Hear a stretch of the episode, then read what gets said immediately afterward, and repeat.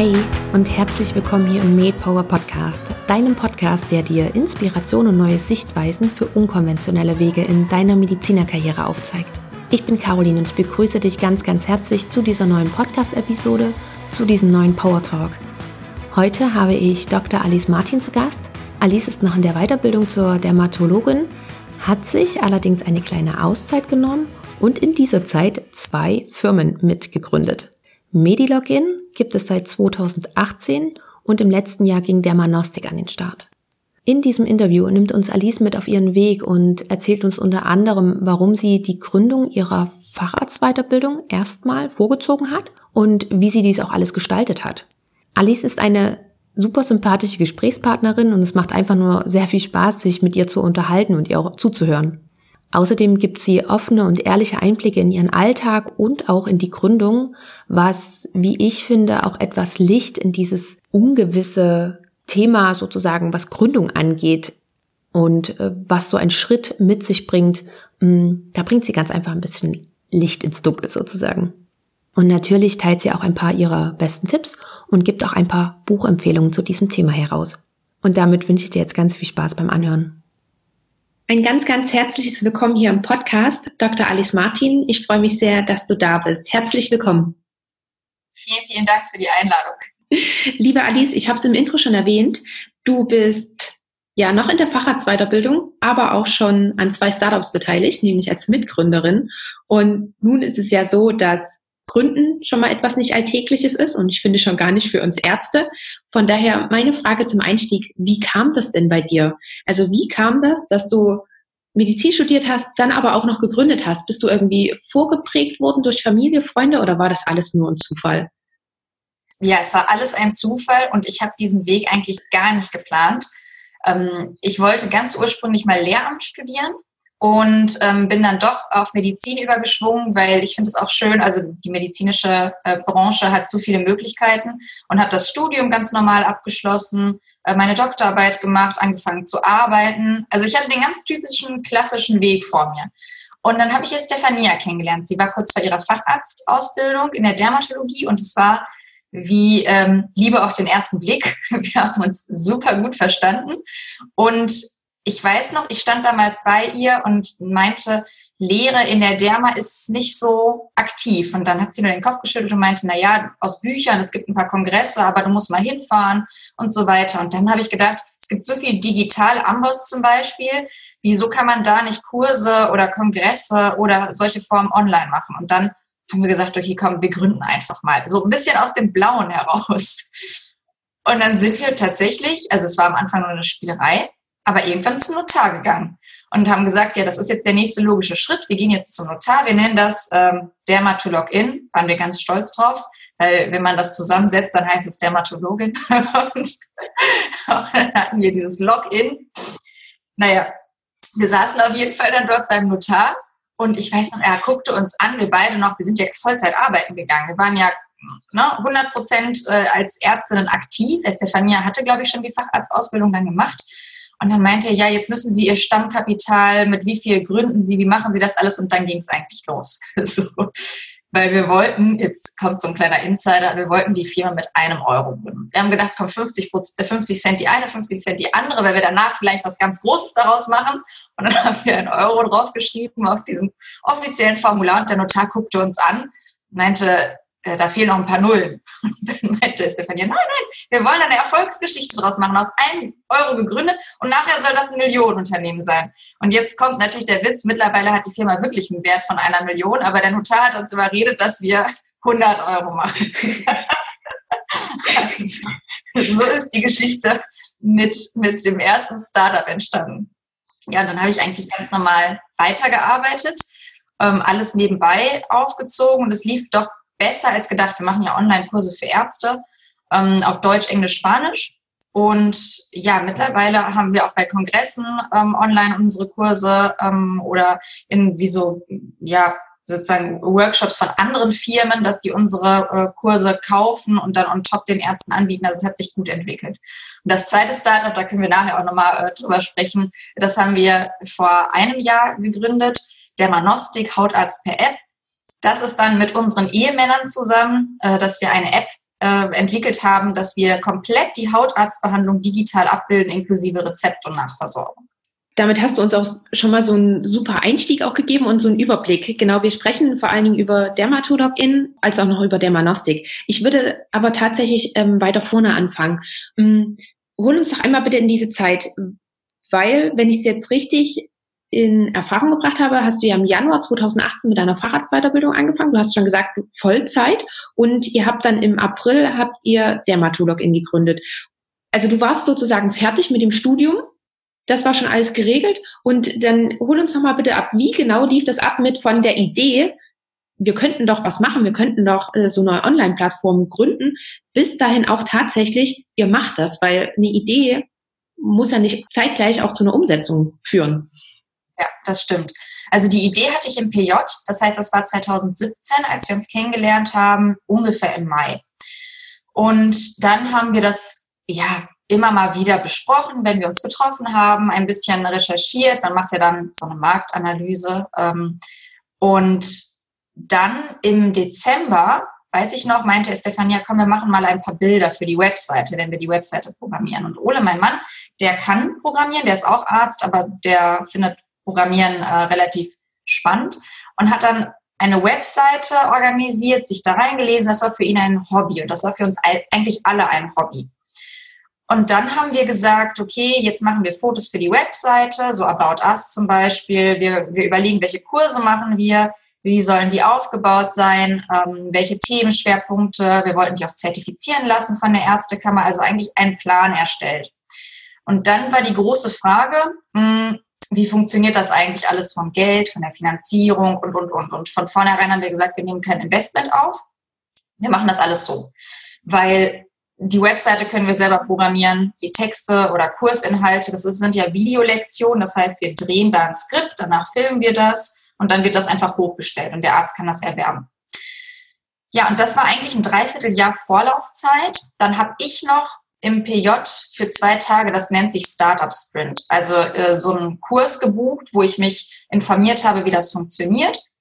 Die haben ähm, uns dann Tipps gegeben und ich habe mich ein bisschen ausgetauscht vom Netzwerk her. Es ist auch sehr schwierig, wenn man keine BWLer oder dergleichen als Freunde hat, sowas zu machen. Also da auch die Empfehlung immer, sich jemanden ins Boot zu holen. Und dann haben wir im April, also kurz vorher gesagt, komm, wir machen das jetzt. Meine Eltern waren total dagegen. Also die haben gesagt, nee, Alice, was machst du da? Ähm, die Freunde konnten da nichts mit anfangen. Keiner hatte schon mal gegründet. Und irgendwie war aber der Wunsch so groß, dass ich gedacht habe, ach komm, du hast nichts zu verlieren. Das Ganze kostet 2000 Euro maximal. Ne? Also Gründungsgebühren, Anmeldung, ähm, alles, was dazugehört. Äh, und Equipment. Also allein die Gründungen sind übrigens um die 800 Euro. Und dann habe ich gesagt, das Geld, das, das hast du jetzt, du arbeitest Vollzeit, äh, du machst auch, möchtest auch Podcasts machen ähm, zum Bereich Derma. Und äh, dann haben wir diesen Termin äh, vereinbart in Solingen, das werde ich ja nie vergessen, und ähm, eine Liste aufgeschrieben, was wir alles machen müssen. Und dann ist es wirklich Learning by Doing es, es zeigt dir keiner vorher, wie das funktioniert. Es ist nicht wie wenn du Blut abnehmen gehst, ja, und einer sagt, guck mal, so und so, äh, probier's einmal eine Banane. Ja, du kannst nicht so trocken eine Firma gründen. Vielleicht gibt es solche Simulationsprogramme, ich kenne die nicht. Ähm, sondern du machst es einfach. Und dann weiß ich noch, dann kamen Fake-Rechnungen, äh, dann musst du äh, Gewerbescheinanmeldungen, alles Begriffe, mit denen du noch nie was zu tun hattest. Und ich weiß noch, am Anfang dachte ich, ei, ei, ei, das muss jetzt alles nebenberuflich machen. aber auf der anderen Seite dachte ich mir auch, sowas Cooles äh, wirst du sonst nicht nochmal machen. Und später, wenn man vielleicht eine Familie und Kinder hat, wer weiß, jetzt ist der Zeitpunkt. Und deswegen kam dann dieser Mut, obwohl, wie gesagt, Familie und Umfeld jetzt nicht so pro, pro Firma gewesen sind. Aber wieso hast du dich dann damals trotzdem auch dafür entschieden, deine, in deine Fahrradsweiterbildung zu starten? Weil das ja auch gerade nochmal sehr, sehr zeitintensiv ist. Und gerade das beides nebeneinander zu wuppen, ist ja auch ein mega Aufwand. Ja, es war für mich, damals stand nie außer Frage, dass ich den Facharzt ganz normal in Regelzeit durchziehe. Also das war wirklich mein, meine absolut oberste Priorität. Und als ich damals, wie gesagt, diese Firma gegründet habe, gab es auch ein Gespräch mit meinen Eltern, wo ich gesagt habe, das ist ein absolut Nebenbei-Projekt. Ich werde den Facharzt ganz normal durchziehen und das wird nicht Auswirkungen haben wie ein Hobby, wenn man Klavier spielt oder äh, Sport macht. Das werde ich einfach so machen als Ausgleich. Und natürlich, Eltern sind erfahren, die wissen schon, was kommt und meinen, nee, das wird viel zu anstrengend, du weißt gar nicht, wie das äh, deine Zeit beanspruchen wird. Und ich habe es trotzdem ungefähr anderthalb Jahre parallel gemacht. Das war auch im Nachhinein wirklich keine sehr angenehme Zeit, weil ich eine 100%-Stelle mit Diensten hatte und ich musste tatsächlich meine erste Arbeitsstelle wegen der Firma wechseln, weil das nicht unterstützt wurde und kam dann äh, nach Wuppertal. Das war auch eine, eine Zeit, wo ich kurz überlegt habe, mache ich das überhaupt weiter, wenn jetzt hier die Facharztweiterbildung sogar gefährdet wird. Aber ich kann nicht genau sagen, es hat wirklich so viel Spaß gemacht, wahrscheinlich ähnlich wie mit, ne, mit dem Podcast. Das ist wie ein eigenes Baby, das man hat. Und das möchte man nicht einfach so aufgeben. Man findet immer einen Weg drumherum. Und deswegen habe ich dann gewechselt und noch ein Jahr äh, in der Helios Klinik in Wuppertal gearbeitet, Vollzeit. Genau, und als ich in Wuppertal angefangen habe, der erste Tag, das weiß ich noch, war mein Gefühl, ich glaube, das werde ich nicht länger als ein Jahr schaffen. Und damals habe ich das Buch gelesen, das darf ich gar nicht so sagen, zehn Sachen, die du äh, machen solltest, bevor du deinen Job kündigst. Und ich saß wirklich zweiter Tag bei der Arbeit und nachher habe ich immer gewartet auf eine Freundin, weil wir sind zusammen mit dem Auto gefahren und dieses Buch habe ich gelesen. Und es war verrückt, weil, wie gesagt, gerade neue Arbeitsstelle und jetzt das Mindset, um den Beruf aufzugeben. Ich glaube, es ist wie eine kleine Inception. Ne? Es ist ein Gedanke, der keimt. Und dieser Gedanke, der war da. Ich wusste, wenn ich etwas Großes schaffen möchte, genauso wie man das auch in der Facharzt- ne, oder Spezialisierung, man wird ja nur Professor, wenn man 100 Prozent drin ist oder 150 Prozent. Ja, und dann ähm, bin ich mit diesem Mindset sozusagen ähm, gestartet in der Helios Klinik, habe da trotzdem alles gegeben, war ne, richtig motiviert. Aber im Januar habe ich den Beschluss gefasst, das schaffe ich jetzt nicht länger. Und im Mai, glaube ich, bin ich dann ähm, zur Leitung, zur Klinikleitung gegangen und habe gesagt, okay, ich brauche wirklich jetzt sozusagen eine Beurlaubung, eine Beurlaubung unentgeltlich weil ich noch nicht sicher war, ob ich nur ein Jahr Pause mache oder ob ich wieder zurückgehe. Und dieses Jahr ist schon längst vergangen. Ich bin jetzt schon im zweiten Jahr unentgeltlichen Urlaub, wobei ähm, es für mich immer noch unklar ist, wie der Weg weitergeht. Ich mache den Facharzt noch zu Ende, aber jetzt gerade mit der zweiten Firma, das ist wirklich wie Achterbahn. Also äh, es, morgen bin ich vielleicht irgendwo eingeladen bei einem Panel. Gut, jetzt wegen Corona ist das alles nur im Homeoffice, aber manchmal spricht man dann ähm, international, dann äh, kommen irgendwelche Projekte, jetzt haben wir einen Weihnachtskalender gemacht. Also es ist nichts so richtig planlos, macht alles total viel Spaß. Wahrscheinlich arbeite ich noch mehr als in der Klinik vorher. Aber ähm, ja, das ist sozusagen der, der Strudel. Oder ich sage, im Leben gehst du einen Weg und manchmal hast du das Gefühl, ich gehe jetzt nach rechts. Obwohl du weißt, ja, alle gehen links. Ja, also der, der Hauptweg, nachdem man Medizin studiert, ist die Facharztweiterbildung und dann im Klinik, Klinikum arbeiten oder sich niederlassen. Und trotzdem ist dieses kleine Gefühl, das sagt, was ist, wenn ich rechts gehe? Und das Schöne an unserem Job ist, wir können jederzeit wieder nach links. Wir verpassen vielleicht ein, zwei Jahre in unserer Weiterbildung oder lass es drei, vier oder fünf sein, aber wir können immer nach links gehen und nach rechts. Das sind Möglichkeiten. Ich weiß nicht, ob ich das Gleiche gemacht hätte drei, vier Jahre später, weil dann denkt man sich auch, in einem Jahr habe ich den Facharzt oder wie auch immer. Und das war der Moment, deswegen bin ich so in diesen, ne, bin ich rechts abgebogen, befinde mich immer noch auf dem Weg und ab und zu gucke ich rüber nach links. Ich weiß ja, was mich sonst erwarten würde, mache noch meine Dienste, also bin noch in der Klinik aktiv. Deswegen vermisse ich das dann äh, nur teilweise. Ja, und so hat sich das sozusagen entwickelt. Mhm. Super, super spannend. Ähm, und da waren gerade auch nochmal ganz, ganz viele Punkte mit dabei, die du angesprochen hast. Da würde ich gerne nochmal drauf eingehen. Ähm, zum einen würde ich, glaube ich, anfangen, weil du ja gerade meintest, du machst aktuell noch Dienste. Hilft dir das auch so ein bisschen, nicht ganz rauszukommen, sondern tatsächlich auch noch so, auch wenn es nur ein kleiner Fuß ist, der da noch so in der Tür drin steht, dass du auch beides gerade noch so ein bisschen miteinander verbindest. Zwar gerade deine, deine zwei Startups etwas mehr, aber natürlich hast du, verbringst du ja noch Zeit in der Klinik und kommst eben nicht so ganz raus. Ja, ich hatte ja wirklich vier Monate Komplettpause. Das war 2019. Im September habe ich sozusagen aufgehört und meinen ersten Dienst habe ich dann wieder begonnen, glaube ich, im Februar.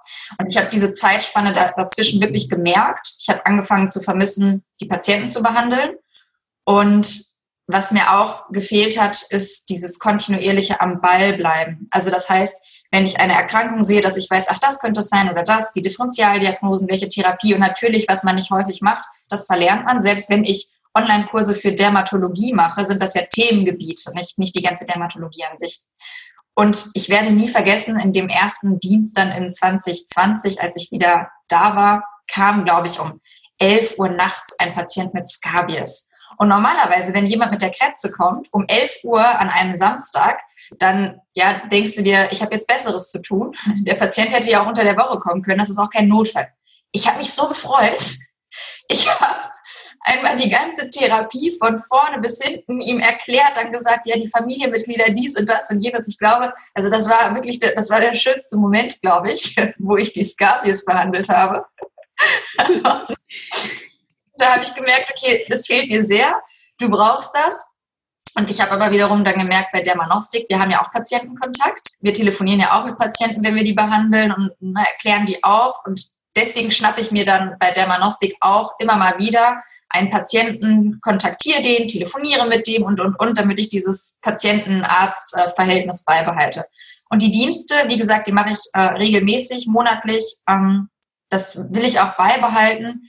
Wobei ich hatte auch Frequenzen, da habe ich einmal die Woche einen 24-Stunden-Dienst gemacht. Das war dann wie eine 50-Prozent-Stelle, wenn man ja 24 Stunden die Woche arbeitet. Das war dann doch zu, zu anstrengend mit der Vollzeit sozusagen Startup-Welt. Also einmal bis zweimal im Monat. Okay, gut. Und was ich auch so spannend finde, ist, dass du ja gesagt hast vorhin, du bist sozusagen in die Fahrradsweiterbildung gestartet, weil du auch dein Facharzt in der Regelzeit durchspringen wolltest. Und jetzt ist ja so, jetzt pausierst du ja schon fast genauso lange, wie du dabei bist, so ungefähr. Ähm, wie kam da dieser, dieser Mindshift? Mhm. Also ich sag, das ist so eine, es ist mir egal Einstellung, die man in manchen Sachen entwickelt. Und das hast du, wenn du als Gründer mit Risiko reingehst, muss man so etwas entwickeln. Also vorher, das werde ich nie vergessen, man hat einen Weg und wenn man abweicht, dann ist das immer gefährlich. Ja, und das ist, wir sind ja von, von unserem Ärzte-Mindset so trainiert, immer den Goldstandard zu wählen für den Patienten und keine Experimente und keine Wege nebenher und gucken, machen wir ein AB-Testing, was funktioniert besser. Ja, das ist ganz gefährlich. Ich würde das auch nicht als Patient bei mir haben wollen und deswegen haben wir Ärzte ja statistisch schon eine viel niedrigere Wahrscheinlichkeit zu gründen, weil unser Mindset ein ganz anderes ist. Und dieser Prozess ist sehr schmerzvoll, dass man wechselt. Also ich, ich habe wirklich, als ich damals gegründet habe und du kriegst plötzlich, ne, dann heißt es, alles klar, du bist jetzt äh, in der Umwandlungsphase von der UG und in eine GmbH, 25.000 Euro Risiko in dieser Gründungsphase, wenn irgendwas passiert, oder du kannst ja auch so immer verklagt werden. Ja, ähm, das sind Gefühle, die man am Anfang irgendwie mitnimmt und wo man anfängt mitzuarbeiten. Und jetzt bei, bei der Manostik ist das eine ganz andere Kiste. Äh, wir machen neue Finanzierungsrunden, wir haben Mitarbeiter, äh, in den mehreren 10, 20.000er Bereichen monatlich. Ähm, das heißt, plötzlich wechselt man, hat so eine hohe Verantwortung. Und deswegen muss man eine Egaleinstellung entwickeln für Risiko. Also so, so blöd es klingt, dass man sagt, okay, es kann passieren, aber ich mache das trotzdem. Und mit der Facharztweiterbildung ja, dann schaffe ich sie nicht in Regelstudienzeit. Dann ist das so. Das ist auch nicht schlimm. Das Schlimmste, was mir passieren kann, ist, dass ich meine Ursprung, meinen ursprünglichen Wunsch revidiere. Aber das machen wir ja ganz häufig im Leben. Also wie, wie häufig sagen wir das ein und merken nachher, nee, das war doch nicht das Richtige für mich. Und das ist auch nicht schlimm, weil wir verändern uns von unserem Charakter und die Alice von heute ist nicht die Alice von vor zwei Jahren oder von vor fünf Jahren. Und das ist auch gut so. Weil hätte es die Alice damals nicht gegeben, wäre die jetzige nicht da. Ne? Und auf der anderen Seite war der Wunsch ja schon vor zwei, drei Jahren irgendwie da, sich zu verändern, sonst stünde ich heute nicht. Ja? Also ich, ich kann jetzt sehr gut damit umgehen, aber es war eine sehr anstrengende Phase. Es hat mir auch viel bedeutet, dass meine Eltern zum Beispiel gar nicht dafür waren ähm, und immer wieder die Gespräche gesucht haben, um mich zu überzeugen, doch äh, sozusagen nur den Facharzt zu machen. Aber das zeigt auf der anderen Seite, wie sehr man etwas will. Und ähm, das kennst du ja sicher auch. Also man kriegt immer Angriffe, ja, oder wird getestet und man besteht den Test und man sagt, es mir egal, mache ich trotzdem. Ja, genau. Und weil du deine Eltern aber auch gerade nochmal angesprochen hast, ich finde gerade Eltern sind ja doch auch eine wichtige Bezugsperson. Und ähm, wir hören von Kleinkind auf, hören wir so ein bisschen auf unsere Eltern. Natürlich fangen wir irgendwann an, unsere eigene Meinung zu bilden, aber man gibt ja auch schon viel auf die Meinung der Eltern. Ähm, weil du auch vorhin gesagt hast, dass gerade auch Freunde nicht großartig zu dir gehalten haben. Dein Mann hat dich dabei unterstützt. War das dann auch mit so dein Anker, dass du gesagt hast, okay, mein Mann glaubt an mich und das ist auch noch mit ein Grund, dass ich vorwärts gehen kann, selbst wenn alle anderen nicht denken, dass ich es machen sollte? Ja, also mein Mann hat mich tatsächlich zu jedem Zeitpunkt unterstützt und auch mit der Webseite, wenn ich irgendwelche Ideen hatte oder wenn es schwieriger war. Meine Freunde fanden das sehr spannend, nur die konnten mir keine Tipps geben. Also die Unterstützung war sozusagen ähm, auf der einen Seite da, weil sie akzeptiert haben und auch spannend fanden, was ich gemacht habe, aber Unterstützung ist manchmal ja noch ein Schritt mehr. Den, den kann man auch nicht liefern. Also ich kann zum Beispiel auch niemanden helfen, ähm, Chinesisch äh, zu lernen, weil ich es einfach nicht kann. Ich kann ihn unterstützen, indem ich sage, ich finde das gut. Aber dieser Schritt weiter, vielleicht äh, Türen zu öffnen, zu erklären und so und so weiter, ähm, hatte ich in wenigen Bereichen. Und ich hatte tatsächlich Estefania. Und wir beide haben zusammengehalten, haben gesagt, wir machen das jetzt äh, mit dem Kopf durch die Wand. und da gibt es einen schönen Spruch, manchmal muss man nicht mit dem Kopf durch die Wand, sondern nur die Tür mit den Augen finden. so. Und finde ich auch sehr schön. Genau, und mein Mann war immer an meiner Seite, da bin ich sehr dankbar für. Ähm, der hat wirklich gesagt, wenn es das ist, was dich glücklich macht, dann ist es egal, ob du nicht die Unterstützung äh, bekommst, jetzt familiär gesehen oder auch vom Umfeld, dir da keiner aktiv weiterhelfen kann. Wir lesen uns einfach im Internet ein. Und im Internet steht ja alles, fast alles. Und dann haben wir uns das wirklich so beigebracht, Gespräche gesucht, teilweise auch ähm, für Startups Förderung, wo die kostenfreie Beratungsgespräche hatten. Und was ich jetzt sehr realisiere, wir haben viel Kontakt zu anderen Ärzten, die auch was nebenbei machen. Und ich habe das Gefühl, es nimmt ein Stückchen weit zu. Und immer wenn ich, wenn ich das sehe, bin ich so begeistert und freue mich von Herzen, weil es halt möglich ist. Man kann beides machen. Und das ist so schön, wenn wir Ärzte auch unseren Teilbereich übernehmen. Ja, also das, das, was du zum Beispiel machst mit dem Podcast. Du guckst ja, ich will ja vor allem auch ärztlichen Kollegen zeigen, was gibt's noch alternativ. Wie schön das ist, weil du kennst beide Seiten. Und bei den Unternehmen, bei uns mit den Online-Kursen, wir als Ärzte wissen, was man ja lernt. Also wir kennen unsere Zielgruppe, weil wir sind die Zielgruppe und wir sind auch diejenigen, die das, also das Konzept entwickeln dahinter. Und das finde ich ist so wertvoll, weil wir so einen Know-how haben. Und es ist schade manchmal, wenn andere Fachbereiche kommen und sagen, so, wir leiten jetzt die Klinik, wir haben zwar nicht Medizin studiert, sondern Betriebswirtschaftslehre, ich habe auch nicht auf der Station gearbeitet, ich weiß nicht, was die Probleme des, ähm, ne, der Person vor Ort sind, ich, ich mache es jetzt einfach mal so, weil die Zahlen stimmen. Zum Teil ist das ja so. Und das ist der Punkt, wo wir auch mit, mit unserem Mindset in unserem Unternehmen sagen, stopp, nee, wir kennen die Probleme vor Ort. So wollen wir nicht. Wir wollen genau anders. Und das ist möglich. Und dann sagen immer auch die, die potenziellen Investoren, das ist ja nicht betriebswirtschaftlich, wie sie denken. Ja, sie machen viel zu viel bei Dermanostik. Sie rufen den Patienten auch noch an. Also ihr, ihre Zeit ist Gold wert. Und dann sage ich, ja, kann ich auch verstehen, aber stellen Sie sich vor, Sie wären der Patient. Ja, und dann plötzlich wechseln alle und sagen, ja, okay. und, und das ist genau der Punkt was, äh, was es so wertvoll macht, wenn wir als Ärzte mit, mit unserem Mindset daran gehen und einfach mal den Patienten in den Mittelpunkt stellen oder den Menschen, der auf Augenhöhe ist, in den Mittelpunkt stellen, ähm, finde ich sehr schön. Also macht mich jeden Tag glücklich. Ja, das hört man auch raus und ich finde, damit hast du auch gerade nochmal so tatsächlich voll ins Schwarze getroffen. Ähm, ich finde, es bringt es ganz einfach auf den Punkt. Wir, wir kennen diese Seiten und ähm, von daher, ja, warum sollen wir uns da eben nicht einbringen? Natürlich. Hm, hattest du denn aber damals, bevor es losging, bevor ihr gegründet habt, hattest du Bedenken? Also hattest du vielleicht eine Stimme im Kopf, die dir sagte, Alice, warum gerade du? Alice, warum solltest du das jetzt machen? Und äh, wer bist du denn, dass du diese Kurse machen kannst? Gab es auch so eine Stimme? Ja, ja, die gab es viel. Diese, also diese Stimme ist mittlerweile weg, Gott sei Dank. Aber diese Stimme war da, die dachte sich, du hast jetzt gerade angefangen, jetzt machst du Online-Kurse für Ärzte, wer soll dich denn ernst nehmen? Also ne, sofort, das sind ja diese ganzen Stimmen, die kommen. Ich sage mal die, die Kinokopfstimmen, weil wir kreieren uns in unserem Kopf manchmal die aller ja, schlimmsten Szenarien und haben ein Gefühl, mit dem wir dann leben, das uns ganz, ganz runterdrückt. Und manchmal erbrechen oder zerbrechen wir an unseren eigenen Gedanken.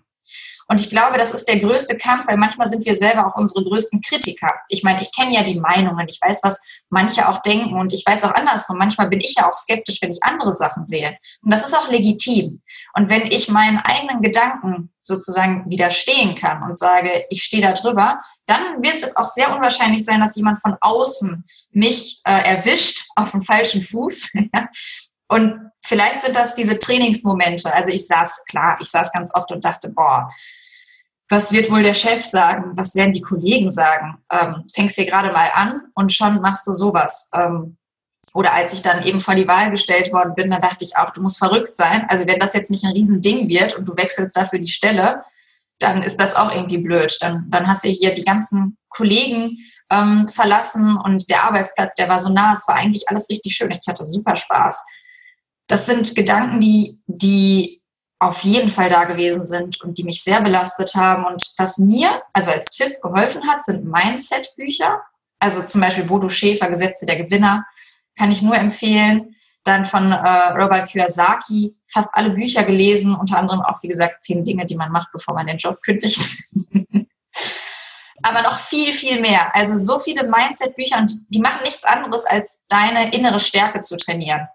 Und ich bin damals mit ähm, einer sehr guten Freundin zum Boxen auch gegangen. Und ich werde nie vergessen, also Boxen ist sehr anstrengend. Manchmal gab es ganz am Ende des Trainings eine Übung, wo man die Arme so hochheben sollte und dann links und rechts noch Gewichte und dann zwei, drei Minuten kreisen, hoch, runter und du konntest einfach nicht mehr. Und unser Trainer sagte einen Satz, weitermachen, durchhalten, das ist nur euer Kopf, der sagt, gibt auf. Und das war so schön. Das hat mir damals, also das Boxen hat mir damals sehr viel Kraft gegeben, weil man auch in der Schmerzgrenze oder Sportgrenze immer wieder durchhalten musste und im, im echten Leben, ja, das sagen auch jetzt alle Gründer, das ist so der Geheimtipp, einfach weitermachen, ja, ist jetzt kein Tipp. So. Wahrscheinlich, wenn man Amboss fragt, die Gründer, die haben auch einfach weitergemacht. Und da gab es auch, ja, Teame gab es damals. Das muss man sich mal vorstellen. Es ist also Gegner, wo man denkt, ich habe auch keine Chancen. Das waren Medizinstudenten. Und solche Geschichten gibt es am laufenden Band. Und was unterscheidet uns von denen? Nicht viel. Also es ist die Einstellung. Wir haben alle irgendwie das Zeug dazu. Es ist alles sozusagen in unserem Kopf. Ich habe keine anderen sonstigen Begabungen, sondern ich habe mir alles beigebracht. Und ähm, ja, das kann eigentlich, so banal es klingt, jeder, wenn er einmal die Energie investiert. Mhm. Die Anfangsenergie und dann noch die Energie dabei zu bleiben. Ja. Genau. Genau. Das wäre auch meine nächste Frage gewesen, was du dir für Hilfe vielleicht noch mitgeholt hast. Du hast schon gesagt, Bücher hast du ganz viel gelesen und ähm, dein Ausgleich dann auch im Sport gefunden. Hast du dir irgendwie nach andere Hilfe gesucht? Hast du, hattest du Mentoren oder ähnliches? Mhm. Mentoren sind etwas sehr Wertvolles. Also das habe ich lange Zeit unterschätzt in diesem Buch, ähm, zum Beispiel von Robert Kiyosaki, Rich Dad Poor Dad da spricht er auch immer von seinem Vater, der wie ein Mentor ist für ihn. Und ein Mentor zieht einen hoch in den schwachen Momenten. Also wenn man sagt, okay, ich kann jetzt nicht mehr, ich weiß nicht mehr, dann ist das wie die, die Hand darüber, die sagt, komm, ich ziehe dich jetzt einmal hoch. Und das ist nichts anderes als das Mindset, das man auch entwickeln muss. Also manchmal gibt es Situationen, da zieht einen keiner hoch, sondern nur man selbst. Ich hätte mir das sehr gewünscht, einen ähm, Mentor zu dem damaligen Zeitpunkt, Tatsächlich hatte ich, glaube ich, niemanden aktiv, der ähm, mich geleitet hat. Es waren wirklich mal wir drei, ja, Estefania, Ole, ich und auch Patrick, äh, Estefanias Mann, die, die sich getroffen haben. Wir waren wie so eine geschlossene kleine Gruppe.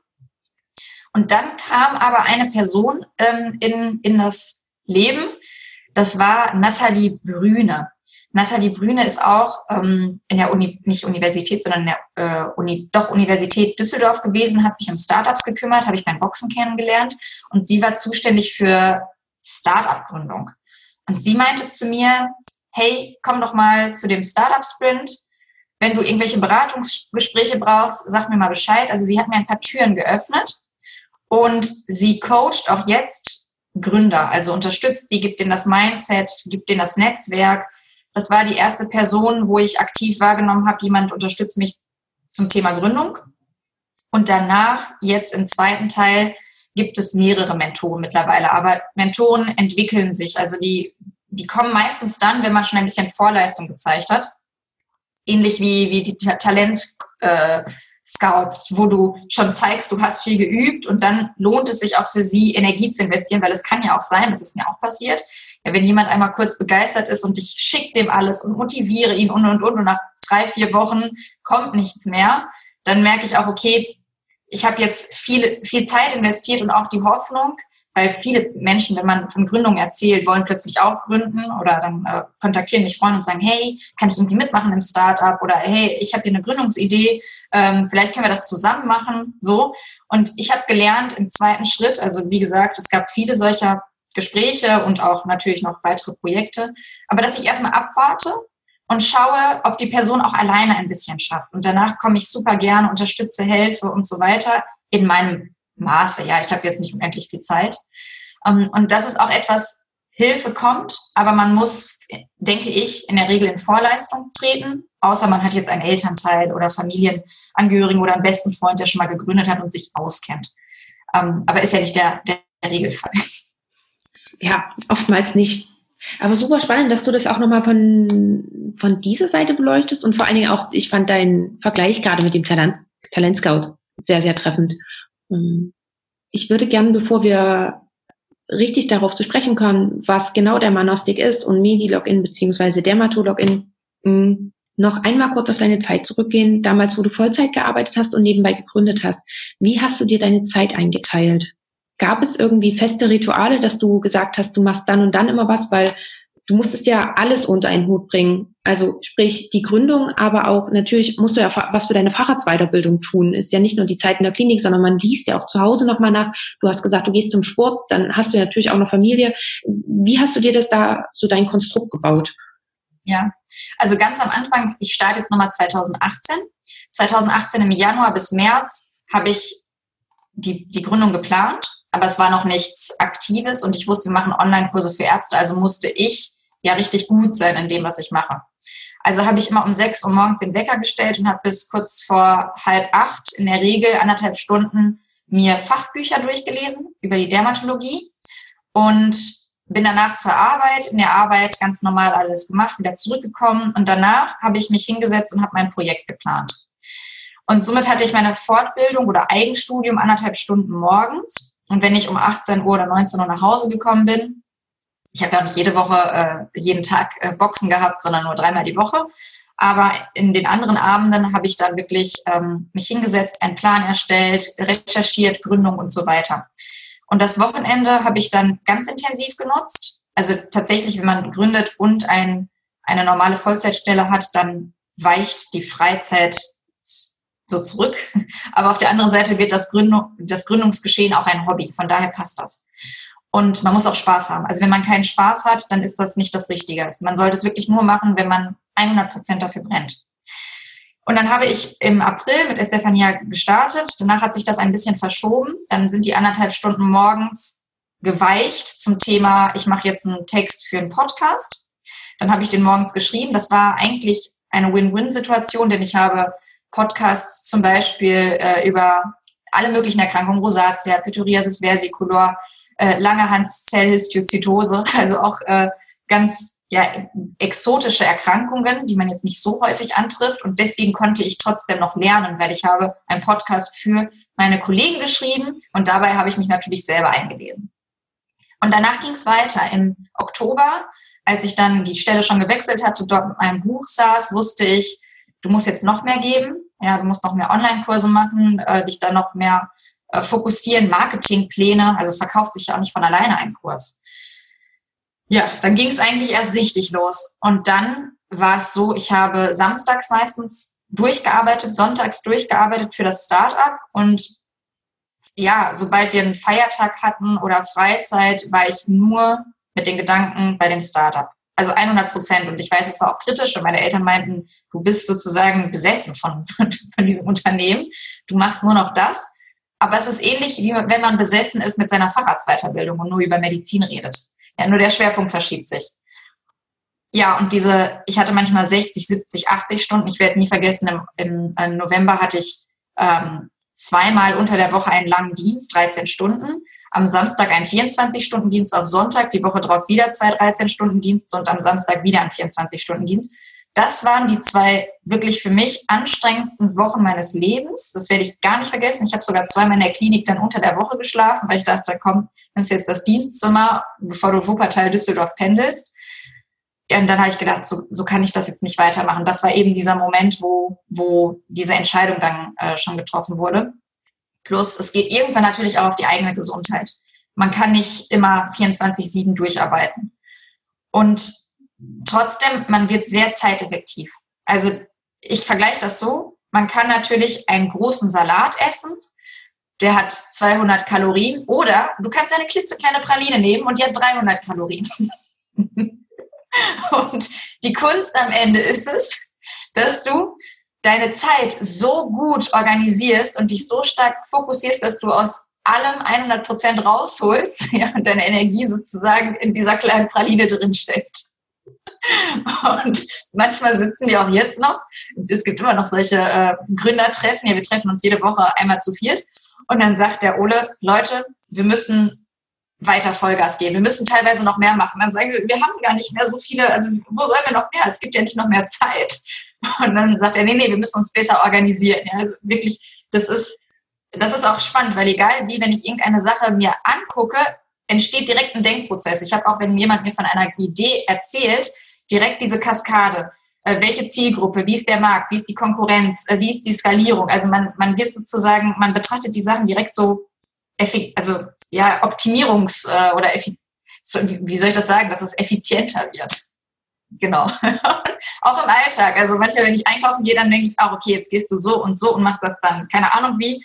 Ähm, wahrscheinlich auch wie, wie Mütter, wenn die Kinder haben, dass sie sehr gut organisiert sind. ja, also so kann man sich das vorstellen mit der Zeitplanung. Okay, krass. Also zusammengefasst, findet die Praline. Ja, super spannend und danke dir für diesen Einblick. Und dann würde ich jetzt gerne tatsächlich nochmal überschwenken zu Dermatologin und Dermanostik. Erzähl uns da einmal bitte, wir haben schon so ein bisschen, manche Zuhörer und Zuhörerinnen wissen das vielleicht, wir haben auch schon so ein bisschen darüber gesprochen, aber erzähl uns doch einmal bitte, was machen beide Startups aus, was macht ihr bei beiden? Genau, weil, also die, die Firma selber heißt Medilogin, weil wir damals gedacht haben, es wird nicht nur Dermatologin geben, sondern auch zum Beispiel Radiologin, Dentologin. Und Medilogin macht zertifizierte, also CME-zertifizierte Online-Kurse für Ärzte auf Deutsch, Englisch, Spanisch. Und konkret heißt das, man, man erwirbt Videokurse. Und diese Videokurse sind zum Beispiel zur ästhetischen ähm, Botulinumtoxintherapie, Hyaluronsäuretherapie, oder auch Muttermalbeurteilung, Dermatoskopiekurs, ein Mykologiekurs mit Professor Tietz zusammen. Wir machen aber ganz viele verschiedene Kurse und die Podcasts. Und das sind wirklich didaktisch sehr hochwertig ähm, erstellte Kurse. Das heißt, wenn du diesen Kurs dir anschaust, ist das Ziel, dass du am Ende des Kurses, und das sind nur 45 bis maximal 75 Minuten, absolut in der Lage bist, das Wissen anzuwenden. Ähnlich wie die, wie die Vorlesung oder der Unterricht bei einem Lehrer, wo du dachtest, das Buch brauche ich gar nicht mehr aufschlagen, der hat das so gut erklärt, ich habe es verstanden. Und dann gibt es natürlich auch die anderen Kurse, wo du dachtest, boah, die Stunde hätte ich auch zu Hause länger schlafen können und mir das danach durchlesen können. Und der Anspruch ist bei unseren Online-Kursen, dass das audiovisuell gekoppelt ist, dass es einfach erklärt ist, mit vielen Wiederholungen, mit Fragen an den Kursteilnehmer und am Ende auch einen Online-Trainer dass er sein Wissen direkt anwendet. Und ähm, genau, tatsächlich werden wir jetzt demnächst auch Radiologin launchen, äh, haben einen Röntgen-Thorax-Kurs ähm, und haben auch bei Dentologin als Projekt äh, das nebenbei laufen lassen, wobei das schaffen wir zeitlich gerade alles nicht so parallel. Ähm, aber das ist sozusagen Medilogin mit, mit der Rubrik Dermatologie, Dermatologin. Und bei Dermanostik, Hautarzt per App, da gibt es eben eine App oder Web-App, die man äh, nutzt. Man lädt drei Fotos hoch, beantwortet zehn Fragen und kriegt dann innerhalb von 24 Stunden, im Schnitt sogar nur vier Stunden, von einem Hautarzt eine Diagnose, Therapie und ein Rezept, einen ausführlichen Arztbrief in Patientensprache verfasst. Und das Rezept kann man in der Regel am gleichen oder nächsten Tag in der Apotheke einlösen, seine Therapie starten und man wird im Verlauf auch von einer Krankenschwester angerufen. Genau. Das ist sozusagen der Manostik mit dem Ziel, dass man die Hautarztbehandlung vor Ort ergänzt, weil viele Praxen sind überlaufen und bei vielen Patienten bestehen Wartezeiten von, man kennt es ja selbst, 30, 40, 50 Tage. Man kommt nur einmal im Quartal rein. Und deswegen gibt es der Manostik, um da, ist keine Videosprechstunde, sondern wirklich nur Bilder, ja, damit wir als Ärzte Blickdiagnosen erstellen können und asynchron arbeiten ähm, und man einfach als Patient zu Hause Netflix vielleicht guckt und denkt, okay, vielleicht dieser äh, Ausschlag, der heute Morgen da ist und jetzt größer ist, ich fotografiere den einmal und dann habe ich vielleicht äh, am gleichen Abend schon meine ganze Behandlung und kann morgen schon starten. Und wir haben schon über 3500 Patienten behandelt, ähm, haben vor, zwei, vor drei Wochen äh, den Wirtschaft im Wandelpreis vom Wirtschaftsminister Professor Pinkwart bekommen ähm, und sind da sehr, sehr, also ich freue mich auch extrem, das ist eine super Auszeichnung und für uns ähm, also wirklich ein, eine große Ehre gewesen, weil es gab große Unternehmen, die mitgemacht haben und auch die Jury, dass die uns von fast 200 Unternehmen ausgezeichnet hat. Ähm, freuen wir uns. Es hat sich gelohnt, den Facharzt zu pausieren. Und genau, Medilogin hat in der Zwischenzeit nun einen Firmenwert von einer Million Euro. Ähm, der Manostik sind wir jetzt in der nächsten Finanzierungsrunde. Ähm, sobald die, die Finanzierungsrunde durch ist, ähm, haben wir dann den neuen Firmenwert im April waren wir bei zwei Millionen und man, je nachdem, wie viele Anteile man dann immer abgibt, wie sich der, die Firma entwickelt, ähm, hat man dann natürlich einen neuen Wert und äh, möchte natürlich möglichst, dass das Unternehmen sich weiterentwickelt und wir jetzt auch ab 2021 internationalisieren und dann nicht mehr nur in Deutschland, Österreich und der Schweiz behandeln, sondern in Europa, weil die Rezepte auch in Europa gültig sind. Wow.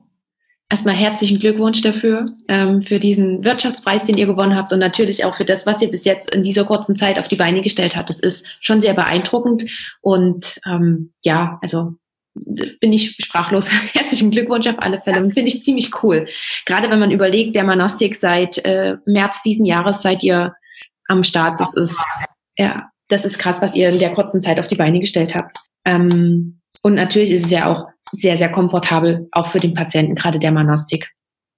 Mm, wie bekommt ihr das denn gewährleistet, dass ihr tatsächlich sagen könnt, innerhalb von 24 Stunden haben die Patienten spätestens eine Nachricht von den Hautärzten? Wie, mit wie vielen Hautärzten arbeitet ihr zusammen und wie, wie läuft sowas? Oder genau, wie kann ich mir das vorstellen? Da kommen die Bilder, da kommt die Anfrage vom Patienten. Wie geht's dann weiter bei euch?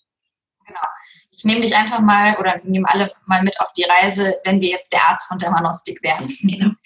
Dann gibt es ein Dashboard. Das heißt, man loggt sich ein und es ist immer der neueste Patient sozusagen oben. Ja, der ploppt immer wieder weiter oben und man arbeitet dann immer den ersten Patientenfall ab. Also man kann jetzt nicht drei Patienten gleichzeitig machen, sondern man hat immer einen zugeordneten Patienten. Und man sieht die Bilder, man sieht die Anamnese und in der Regel, wenn man die Bilder sieht, dann hat man schon ja entweder eine Diagnose oder eine starke Vermutung, kann dann mit Hilfe der Anamnese, also zum Beispiel Standardfragen, juckt es, schuckt es, schmerzt es, hat es jemand in der Familie sonst noch, ja, für infektiöse Erkrankungen oder allergische, also äh, Neurodermitis zum Beispiel, äh, Erkrankungen. Ähm, welche Medikamente werden eingenommen, welche Erkrankungen bestehen, gibt es Allergien und dann nochmal ein Freitext vom Patienten. Und wir haben dann die Möglichkeit als Arzt in diesem Dashboard die Diagnose einzugeben und dann wird bei der Diagnose automatisch die Therapie nach Leitlinie vorgeschlagen. Also ich kann die Akne behandeln mit verschiedensten ähm, Wirkstoffen. Und alle Wirkstoffe sind aufgelistet, sowohl topisch als auch systemisch. Und dann kann ich das einfach anklicken. Und daraus wird dann aus dem Programm ein Arztbrief generiert, sodass der Arzt in der Regel nur zwei bis drei Minuten maximal braucht, um den Patienten zu behandeln. Und das ganze Bürokratische, also sprich ähm, Rezept, irgendwie den Patienten erklären, wie, was, wo zu machen ist. All das nehmen wir ihm ab. Das organisieren wir sozusagen von Dermanostik und der Arzt, seine Leistung ist die, die Erstellung einer Diagnose. Das macht danach, wie gesagt, das System automatisch und die Auswahl der Therapie. Und diese ganzen Daten werden gesammelt, also ganz konform, DSGVO-konform. Ähm, Daten werden in Deutschland gespeichert auf Servern, wir sind zertifiziert, also so wie man sich das vorstellt sind dann bei Dermanostik in der sozusagen digitalen Hautarztpraxis und der Arzt kann jederzeit zugreifen, falls der gleiche Patient sich in einem Jahr wieder vorstellt und hat wie eine digitale Patientenakte, sieht, ach, vor einem Jahr sah es so aus mit dieser Therapie, jetzt würde ich Folgendes machen. Und wir haben auf der Webseite sechs Fachärzte, unter anderem auch meinen ehemaligen ähm, Klinikleiter äh, oder Chefarzt Professor Lehmann, der mich immer sehr unterstützt hat und ähm, gesagt hat, das finde ich ganz, ganz toll bin ich bis jetzt und werde ich wahrscheinlich immer für dankbar sein, weil das, also, ne, das, das hat mir die Motivation gegeben, äh, dann auch die äh, Helios-Klinik sozusagen zu pausieren. Und wir haben noch on top viele, viele Ärzte, die ähm, im Backup sind. Also theoretisch kann ein Arzt locker 200 bis 300 Patienten am Tag machen, wenn er jetzt eine Vollzeitstelle hätte mit diesem System. Und wir könnten so gesehen ja jederzeit, zehn Ärzte sind noch im Backup, mehrere tausende Patienten am Tag machen. Jetzt kann man sich zurückrechnen. Wir haben ungefähr dreieinhalbtausend Patienten behandelt in den letzten sieben Monaten.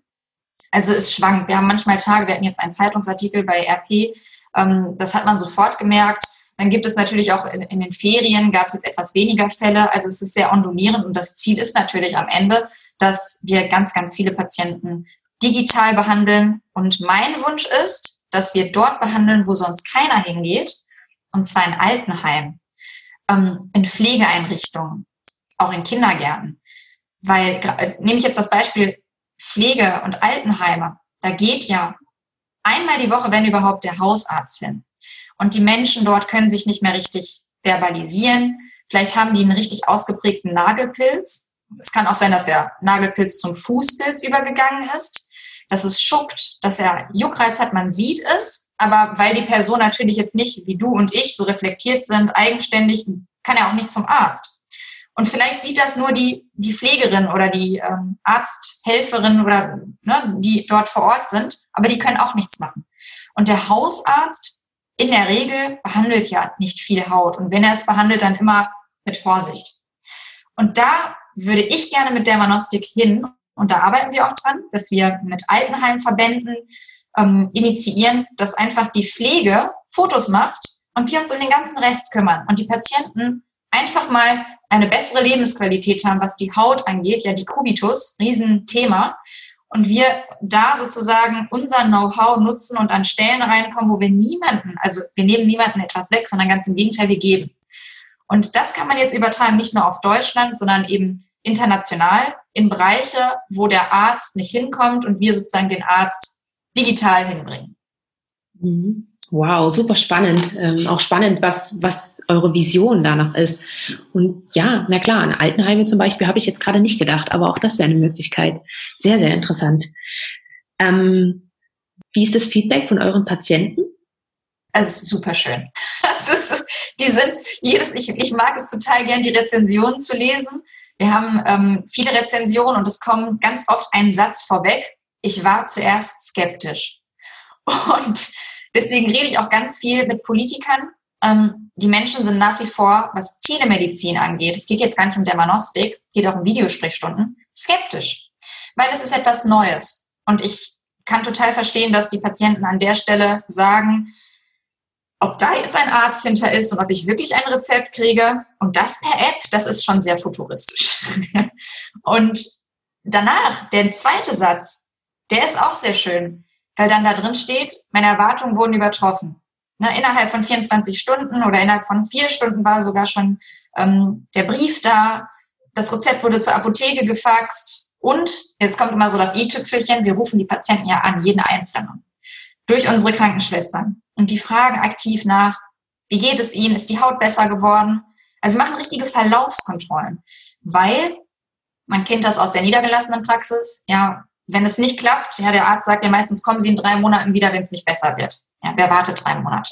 Ja, die wenigsten. Das heißt, ich gehe zum nächsten Arzt und sage, ja, der, der Arzt vorher hat diese Creme, das kennst du ja auch, ne, hat diese Creme verschrieben, aber es ist nicht besser geworden. Deswegen können Sie noch mal gucken, vielleicht haben Sie noch eine Idee. Und das wollen wir verhindern, dass die, dass die Patienten unsicher werden. Und nehmen wir jetzt eine Aknebehandlung, dann braucht es manchmal vier bis sechs Wochen, bis man erste Erfolge sieht, je nach Therapie. Und bevor die Patienten ungeduldig werden, rufen wir sie an nach ein, zwei Wochen und fragen einmal, wie es ihnen geht und nehmen den oder geben denen auch eine realistische Vorstellung, wie es denn von der Haut aussehen sollte und dass sie sich keine Sorgen machen. Und das kommt extrem gut an bei den Patienten, sind die ganz glücklich. Und wir haben auch äh, viele Wiederholer mittlerweile. Also äh, das können wir in der App ja auch sehr schön sehen dass 15 Prozent der Patienten im letzten halben Jahr uns wieder kontaktiert haben. Und das, das passt. Das sind chronische Patienten, wie man das aus der Klinik oder Praxis auch kennt, Neurodermitis, Schuppenflecht, auch Akneerkrankungen, die natürlich Verlaufskontrollen machen, uns nochmal kontaktieren. Und das heißt, sie sind so zufrieden gewesen, dass sie sagen, ich kontaktiere der Manostik ein zweites oder ein drittes Mal. Und ähm, ja, das macht mich jedes Mal sehr, sehr glücklich. das ist, glaube ich, auch mit das äh, schönste Feedback, was man generell bekommen kann. Mhm. Und was ich jetzt auch mitbekommen habe, ist ja, dass ihr tatsächlich auch wirklich viel an Arbeit, die so anfällt, vorne wegnehmt, sowohl für den Arzt, der bei, bei euch tätig ist, als auch für den Patienten. Also so ein Service anbietet und so ein Zuvorkommen zeigt, was ja auch ganz einfach ähm, schön ist. Das hat man ja in der Arztpraxis selten. Auch der Arzt hat in der Arztpraxis ganz viel Bürokratie, die er da bewältigen muss und äh, der Patient da klappt es vielleicht auch nicht jedes Mal, dass dann, dass er nach zwei Wochen nochmal angerufen wird und dann nochmal nachgefragt wird, wie es ihm geht. Ja. Hm, wie war das aber bei euch damals zum Start? Musstet ihr euch, um diese Sache machen zu können, musstet ihr euch dafür zertifizieren lassen? Oder gab es da irgendwelche anderen Genehmigungen, die ihr euch einholen musstet, um so ärztlich tätig zu sein? Also Dermanostik ist im Gegensatz zu Medilogin eine ganz andere Hausnummer weil wir jetzt Patienten behandeln und wir haben, wir haben mit eigentlich dem höchsten Gut zu tun. Das sind medizinische Daten. Und bei, bei einem solchen Vorgehen haben wir als allererstes äh, einen Anwalt kontaktiert und wir haben auch relativ hohe Anwaltkosten gehabt, was auch gut ist, weil das ist ein wichtiger Punkt, wo man investieren muss, damit es komplett rechtssicher ist. Natürlich auch dann ganz normal die Zertifizierung der App, dann der Nachweis, wo die Daten gespeichert sind. Wir haben einen äh, Professor, der sich mit Datenschutz ähm, sozusagen ähm, auskennt und uns dort begleitet. Wir haben auch eine ähm, Mitarbeiterin, die nur Datenschutz macht. Und es ist ein ganz, ganz großer Komplex. Also man kann sich das so vorstellen, wie wenn man ein Haus bauen möchte. Da kann ich nicht auch einfach sagen, so ich lege jetzt los, sondern man holt sich die Meinung von, vom Bauingenieur, vom Architekten. Dann muss man natürlich gucken, darf ich überhaupt hier bauen? Wie ist die Grundstücksfläche? Wie ist die Bodenbeschaffenheit? Und, und, und. Und da haben wir uns aufgeteilt, weil es muss nicht jeder zwingend das gleiche Wissen haben. Und jeder hatte seinen Teilbereich. Also Estefania hat sich um alles Medizinische gekümmert. Zum Beispiel, wie ist das Telemedizingesetz? Was darf ich? Was darf ich nicht? Ole hat sich um das rechtliche Konstrukt, also sprich, wenn ich jetzt eine GmbH gründe, wie funktioniert das? Patrick hat sich um ähm, die ganze ja, Krankenkassen-Thematik gekümmert. Ja, wie kann ich das abrechnen? Wie ist die Leistung? Wir haben zum Beispiel eine Rechnung nach, nach GOE, Gebührenordnung für Ärzte, also eine ganz offizielle ähm, privatärztliche Leistung. Und ähm, ich habe mich sozusagen um alles für den Patienten gekümmert. Also sprich, welche Texte kriegt der Patient? Ähm, wie wird ihm das erklärt? Dass das, also die ganzen Texte, die man jetzt sieht, die sind wirklich äh, 100 Prozent ärztlich entstanden. Da hat niemand sonst geschrieben. Also alles, was in diesem Arztbrief drinsteht, ist 100 Prozent auch Arzt. Und der wird auch immer wieder korrigiert und ähm, verbessert. Wenn Patienten Rückfragen haben, dann wissen wir, der Text ist nicht gut genug, müssen nochmal nacharbeiten. Genau, also so haben wir das gemacht von den, von den rechtlichen Hürden. Und man kann sich das so vorstellen, Telemedizin ist, eigentlich gibt es Telemedizin schon seit langem. Und Videosprechstunden gibt es auch seit langem. Aber Bild-Text-Verfahren, so wie wir das haben, also asynchrone Kommunikation ist noch sehr unbekannt, obwohl es seit 2007 in Schweden schon Studien dazu gab. Das Problem ist, dass auch hier die, die Gesundheitsstruktur extrem ja, konservativ ist. Das ist auch gut. Aber das haben wir jetzt bei Corona gemerkt. Das wird zum Teil zum Verhängnis, weil wir merken, wie kommunizieren wir mit dem Patienten, welche Wege gibt es alternativ, digital. Und das hat mehrere Monate gedauert. Also ich kann retrospektiv sagen, für die medizinische Versorgung in der Zukunft ist die Pandemie ein Push gewesen, dass wir jetzt eine Digitalisierung erfahren, die sonst vielleicht Jahrzehnte gedauert hätte. Und das Gleiche gilt wahrscheinlich auch für ähm, die Bildung ne, wenn man sich Schulen und Universitäten anguckt. Ja, ja, haben ganz viele gesagt. Ähm, ich habe dir jetzt auch schon einige im Podcast, die gerade durch Corona, wie du es gerade schon gesagt hast, nochmal einen richtigen Push bekommen haben und dadurch ähm, ja ganz, ganz weit nach vorne katapultiert worden sind. Ähm, und noch eine Frage, gerade eine App zu konstruieren, macht man ja auch nicht jeden Tag. Ähm, da habt ihr euch dann auch Hilfe mit dazu geholt und habt dann wirklich Softwareentwickler mit ins Boot geholt und habt wirklich nur gesagt, so und so wollen wir das oder wie habt ihr das strukturiert? Genau, wir haben also eine App zu programmieren kostet um die 60 bis 80.000 Euro. Also das heißt, von vornherein wussten wir, wir müssen einen Investor finden, der uns unterstützt, der Anteil an der Firma hat, weil das sind Summen auch allein allein die ähm, rechtliche, also sozusagen juristische Absicherung hat glaube ich, 30 oder 40.000 Euro gekostet. Also man ist direkt locker bei 100, 120.000 Euro. Und die App ist bei uns in-house, also durch einen bei uns eingestellten Programmierer entwickelt worden. Und wir haben eigentlich zu, zu viert gesessen und überlegt, okay, wie funktioniert jetzt die App? Ich öffne sie. Was sieht der Patient als erstes? Dann hat man eine DIN A4-Seite und fängt an, ein, ein Kästchen zu malen und tut so, als wäre es der Bildschirm. Und dann geht man jede Sache, sagt, okay, da muss ein Knopf hin, da muss ein, Button hin. Wenn ich darauf klicke, passiert das. Wenn ich darauf pass äh, klicke, passiert jenes. Und das entwickelt man dann sozusagen analog, gibt das dann dem Programmierer. Und das ist das Schöne. Deswegen glaube ich, ist unser Dashboard ähm, so userfreundlich, weil Stefania als Ärztin den konzipiert hat. Also sie saß da zusammen mit, mit Lukas und hat gesagt, okay, ich möchte, wenn ich darauf klicke, dass direkt alle Diagnosen mir gezeigt werden. Und ich möchte direkt, dass wenn dort Off-Label, ich eine Off-Label-Therapie anklicke, dass direkt ein rotes Fenster aufploppt und sagt, Achtung, Off-Label und dass ich automatisch den Patienten darüber aufkläre. Also ne, so Sachen, die total Sinn machen. Oder anderes Beispiel, wenn ich Hautkrebs diagnostiziere, möchte ich, dass ein rotes Fenster aufploppt und dass ich die Diagnose Melanom nicht rausschicken kann. Ja, es ist ja auch richtig. Stell dir mal vor, du würdest als Patient die App öffnen, denkst, oh ja, ich habe meine Mutter mal fotografiert und dann steht da schwarzer Hautkrebs.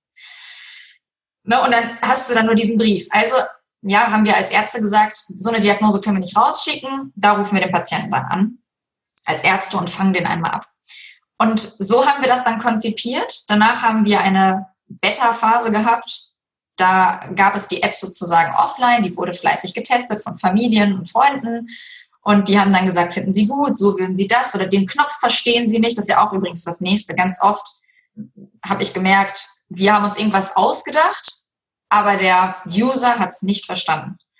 Genau, was wir, was wir gemerkt haben, ist, dass wenn jemand einen Knopf oder irgendetwas nicht versteht, dass es nicht an dem User, sondern an uns liegt, weil wir es nicht gut genug erklärt haben. Und das ist ein ganz großes Learning, weil früher dachte ich, ha, wieso verstehen die das nicht? Ich habe das doch, äh, wir haben das doch so so einfach erklärt. Und dann kriegst du die gleiche Rückmeldung von drei, vier Personen, denkst, Moment, das Problem liegt bei dir. und ja, so haben wir die App gemeinsam von ärztlicher Seite und Patientenseite konzipiert. Und auch jetzt fallen mir immer noch Sachen auf, wo ich denke, vielleicht versteht der Patient das nicht. Und dann, zack, ändern wir es schnell. Und das macht dann der, der Lukas, der immer noch bei uns als Programmierer tätig ist, weil niemals hätten wir das alleine programmieren können. Also wir haben wirklich äh, ganz, ganz tolle äh, Teammitglieder, die uns in den jeweiligen Bereichen unterstützen. Das heißt, ihr habt dann auch tatsächlich festgelegt, in welchen Aufgabenbereichen könnt ihr euch entweder einlesen, einlernen, ähm, wo seid ihr wirklich fachlich auch gut drauf und welche Fachgebiete oder welche anderen Gebiete muss es dann tatsächlich nicht sein, sowas wie Programmieren. Genau. Mm, und weil du es auch schon angesprochen hast, gerade solche Sachen wie ähm, Melanomdiagnostik oder vielleicht lässt sich eben auch manchmal nicht durch drei Bilder dann Blickdiagnose erstellen. Wie handhabt ihr das dann in solchen Fällen? Also wir haben fast 100 Prozent ähm, aller Patienten diagnostizieren können. Es gab, glaube ich, nur ein oder zwei Patienten, wo wir die Diagnose nicht stellen konnten. Aber auch der Arzt vor Ort wusste es nicht und musste dann eine Biopsie durchführen. Bei allen anderen Patienten können wir eine Diagnose stellen. Also nur durch Fotos. Jetzt gibt es aber diejenigen, wie du richtig gesagt hast, also diejenigen, die zum Beispiel ähm, Hautkrebs haben, da brauchen wir den Arzt vor Ort und das sind aber nur 14 äh, Prozent. Also 14 Prozent der Patienten müssen vor Ort sein und alle anderen ähm, Patienten schaffen wir rein digital, die brauchen dann keinen weiteren Besuch vor Ort. Und im Fall vom Hautkrebs kümmern wir uns mit den Patienten drum. Also wir kontaktieren die Patienten und fragen, wo die sich operieren lassen möchten, wo sie Unterstützung brauchen und dann organisieren wir gemeinsam mit denen einen Termin. Okay. Und ähm, wie wäre das auch mit falls es tatsächlich nicht reicht mit einer, mit einem Rezept, sondern da muss eine chirurgische Therapie ran. Wie macht ihr das dann? Verweist ihr dann auch auf den niedergelassenen Hausarzt oder kümmert ihr euch dann auch um den Termin und alles? Also in der Regel, das schreiben wir auch in den Arztbrief, dass sie uns einmal kurz per E-Mail kontaktieren sollen, wo sie sich behandeln lassen. Ähm, und dann, wenn wir keine Nachricht bekommen, innerhalb kurzer Zeit, dann kontaktieren wir die Patienten auch wieder. Also wir versuchen wirklich jeden Patienten von, von A bis Z zu betreuen und auch zu wissen, unternimmt er jetzt diese Schritte, die wir empfohlen haben oder eben nicht. Ähnlich wie auch vor Ort. Also wir dokumentieren ja im Krankenhaus auch, Wenn wir den Patienten entlassen haben, organisieren wir einen Termin für ihn und wissen, okay, unsere Verantwortung ist ab jetzt beendet. Jetzt übernimmt der nächste Kollege. Ähm, ich kann jetzt nicht den Patienten bis, bis zum Termin vor Ort auch physisch begleiten, aber die Termine kann ich mit, mit organisieren oder zumindest nachfragen, hat es geklappt. Und das klappt ganz gut und die Patienten sind auch sehr dankbar, dass wir sie betreuen und ähm, ja ein bisschen Verantwortung mit übernehmen. Okay, super. Ja, und Alice, äh, ganz, ganz lieben Dank, dass du uns äh, schon mal diese Einblicke und Ansichten gegeben hast. Es war tatsächlich sehr, sehr spannend. Ähm, wir reden schon ziemlich lange und ich würde es jetzt so langsam zum Ende kommen lassen.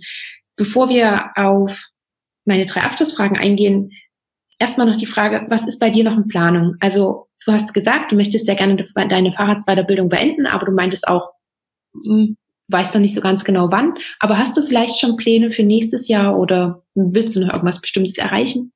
Genau, also das, was mir am Herzen liegt, ist die Facharztausbildung, dass ich die äh, fertig schließe.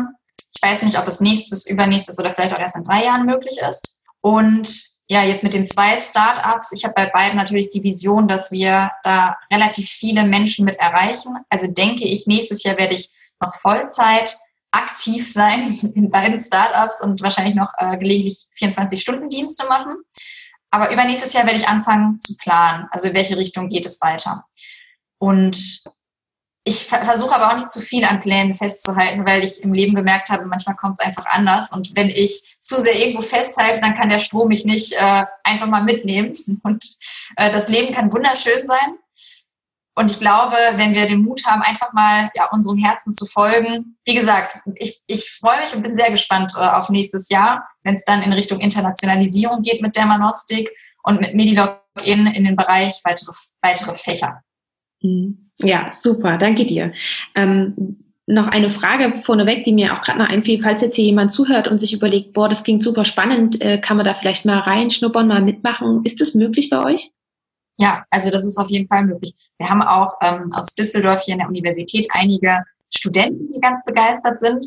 Ähm, mit dem habe ich auch oder mit denen habe ich auch Kontakt. Es gibt auch die Möglichkeit, dass man uns jetzt Corona-konform mal besuchen kommt im Büro, sich das anschaut oder wenn sonst Fragen bestehen. Ich bin auch ja eigentlich äh, über LinkedIn zum Beispiel gut erreichbar.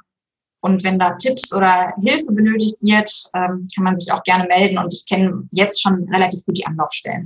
Ja, super, danke. Dann ich packe eh alles in die Show Notes zu euch. Wenn da jemand noch etwas mehr wissen will, soll er da einfach mal bitte nachgucken. Mm, dann würde ich gerne mit dir auch noch meine drei Abschlussfragen durchgehen. Und die erste Frage ist, du hast vorhin schon zwei Bücher genannt, aber hast du noch ein paar Buchempfehlungen vielleicht für uns? Ja, genau. Also ganz vorneweg würde ich sagen, Dale Carnegie, ähm, Wie man Freunde gewinnt, ist ein ganz tolles Buch. Ähm, dann, genau, von Robert Kiyosaki kann ich alle Bücher empfehlen. Napoleon Hill, Denke nach und werde reich. Es geht, glaube ich, gar nicht um das Monetäre, sondern er verfolgt äh, das Ziel zu zeigen, wenn man an etwas so feste glaubt, dann wird, wird es klappen. Ähm, und was ich auch ganz schön finde, uh, The Law of Attraction von The Secret, das Gesetz hinter, von, von Esther Hicks und Jerry Hicks. Das ist ein bisschen so spirituell angehaucht, aber ich beziehe es eine Ebene entspannter. ja. ja, das ist noch ähm, sehr gut. Ich glaube, ansonsten müsste ich aktiv nochmal nachdenken. Es gibt eine Menge toller Bücher, aber für das Mindset sind das so mit die besten, finde ich. Ich glaube, das waren schon ganz, ganz viele Empfehlungen, die du hier generell auch vorhin schon im Podcast genannt hast. Ähm, wo siehst du uns Ärzte oder den Arztberuf in 10 bis 15 Jahren? Ich hoffe, dass unsere Generation, und wir haben wirklich so viel Power, dass unsere Generation in 10, 15 Jahren die Kraft hat, unser bisheriges Gesundheitssystem ein bisschen aufzulockern und aufzulockern in der Hinsicht, dass unsere Arbeitshierarchien flacher werden dass wir, wenn wir arbeiten gehen, ein anderes Arbeitssystem haben. Ja, wenn, wenn ich die Überstunden mir angucke, wie gesagt, nach, nach zehn Stunden den Patienten mit der gleichen Qualität zu behandeln, ist schwierig, wie ne, zur Stunde zwei.